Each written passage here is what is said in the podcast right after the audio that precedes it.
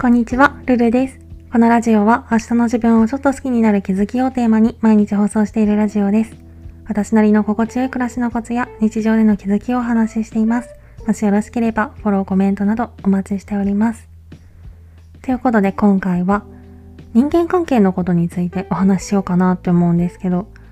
よくある人間関係の悩みの一つに苦手な人とか嫌いな人がいるっていうのがあると思うんですよね。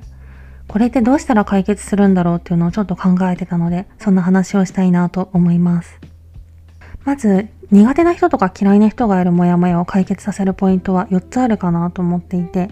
まず1つ目が、そういう人を無理して好きになろうとしないこと。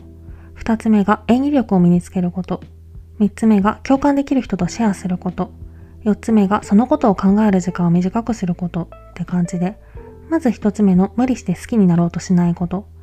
たまに苦手な人とか嫌いな人に対して、こんな風に思うなんて申し訳ないって感じで罪悪感を抱く人がいるって聞くことがあるんですけど、それは全然感じる必要なくって、苦手なものは苦手でいいし、嫌いなものは嫌いでいいと思うんですよね。むしろそれが普通の感情だと思うし。逆に嫌いなのに無理して好きなふりをしてると、後で絶対変なところで爆発したりとか、あとは場合によっては周りからいい子ちゃんだと思われて、かえってマイナスに働くこともあるし。なので嫌いっていう感情があること自体に特に罪悪感を抱く必要はないのかなっていうのが一つと、二つ目の演技力を身につけること。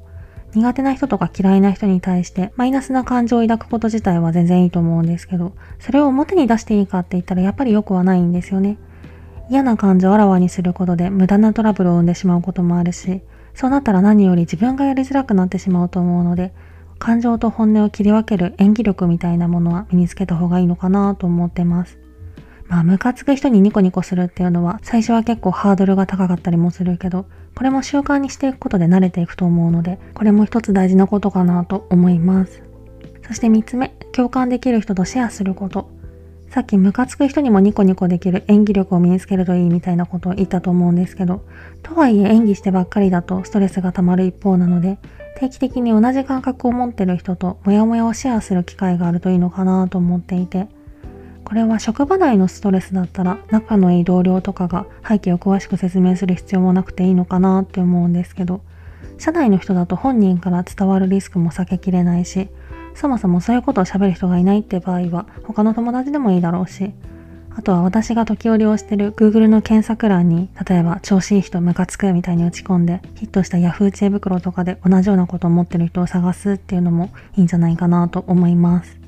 そして最後4つ目、そのことを考える時間を減らすこと。